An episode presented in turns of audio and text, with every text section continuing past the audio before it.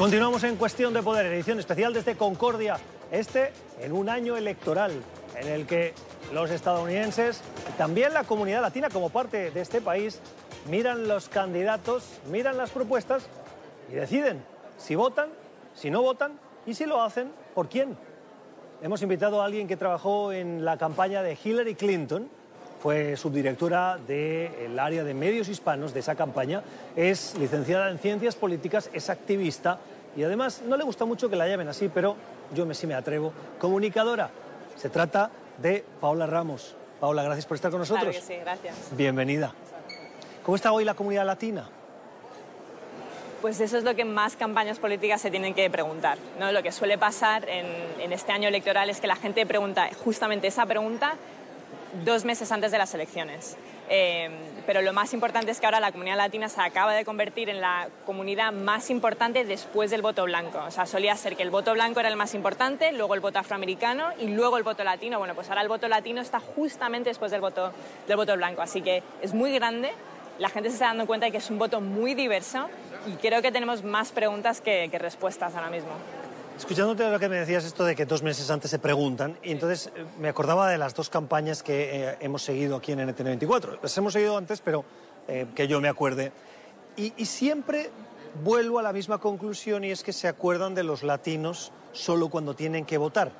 ¿Es cierto ese prejuicio que a veces tenemos los que hemos seguido la política estadounidense, que durante el año están ahí, sí, los inmigrantes, los latinos, nos acordamos de ellos, pero cuando es el momento de sacarlos a votar, entonces sí. Sí, es que la gente tiene dos teorías. Bueno, por, por parte del, del Partido Demócrata, eh, siempre creen que pueden contar con el voto latino. O sea, siempre creen que, bueno, como eres latino, entonces significa que vas a votar por los demócratas.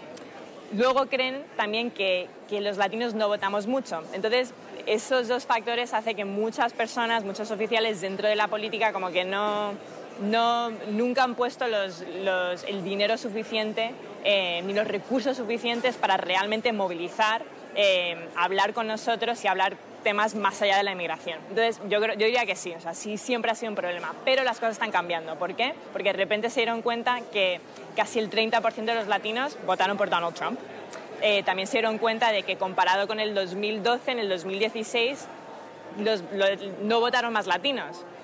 Entonces, Es un gigante dormido el latino porque en las últimas dos campañas yo siempre he oído el voto latino va a, hacer- va a ser decisivo. lo- siempre sí es decisivo. O sea, si votan los Bueno, pero latinos... en la última elección ganó Donald Porque no votaron. Pero si votan los latinos, o sea, si tú movilizas a los latinos, entonces claro, claro que sí puedes llegar a la Casa Blanca.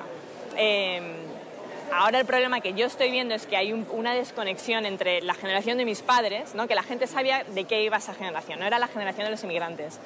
Pero qué ha pasado con los hijos de los inmigrantes, ¿no? Eso es lo que a mí, eso es un poco mi obsesión. Que ya se Que sienten- son aquí, que son americanos, pero también son latinos, que hablan español en inglés o spanglish, ¿no? Que son afrolatinos, latinos gays, latinos indígenas, o sea, es una ¿Cómo? generación muy, muy diversa.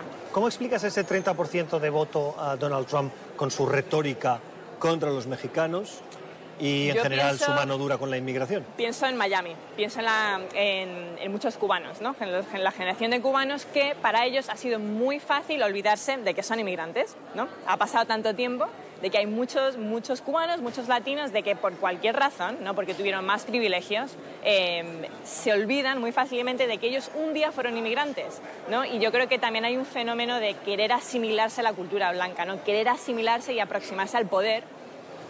Y entonces cuando... ¿Y eso los acerca más a los republicanos? Claro, porque, porque, porque quieren, son parte, se han, se han vuelto parte de este fenómeno de somos nosotros y ellos.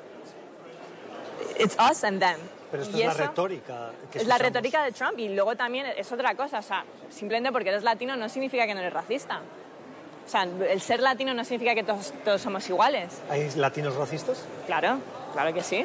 Contra, Hay- hay- ¿Racistas contra los contra latinos? sus propias comunidades, claro que sí. Claro.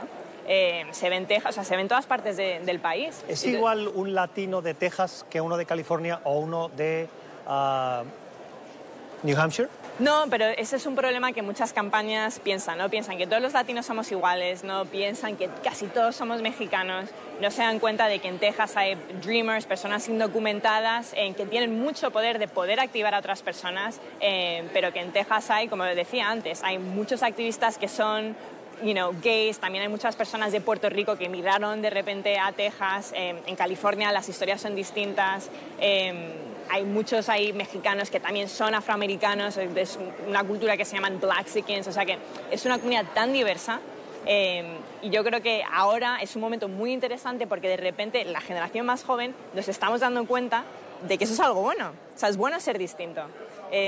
y estamos un poco intentando averiguar cómo nos identificamos. O sea, ya no es tan fácil decir que todos somos latinos, ahora se utilizan distintas palabras. Tengo que terminar, pero te pido 30 segundos.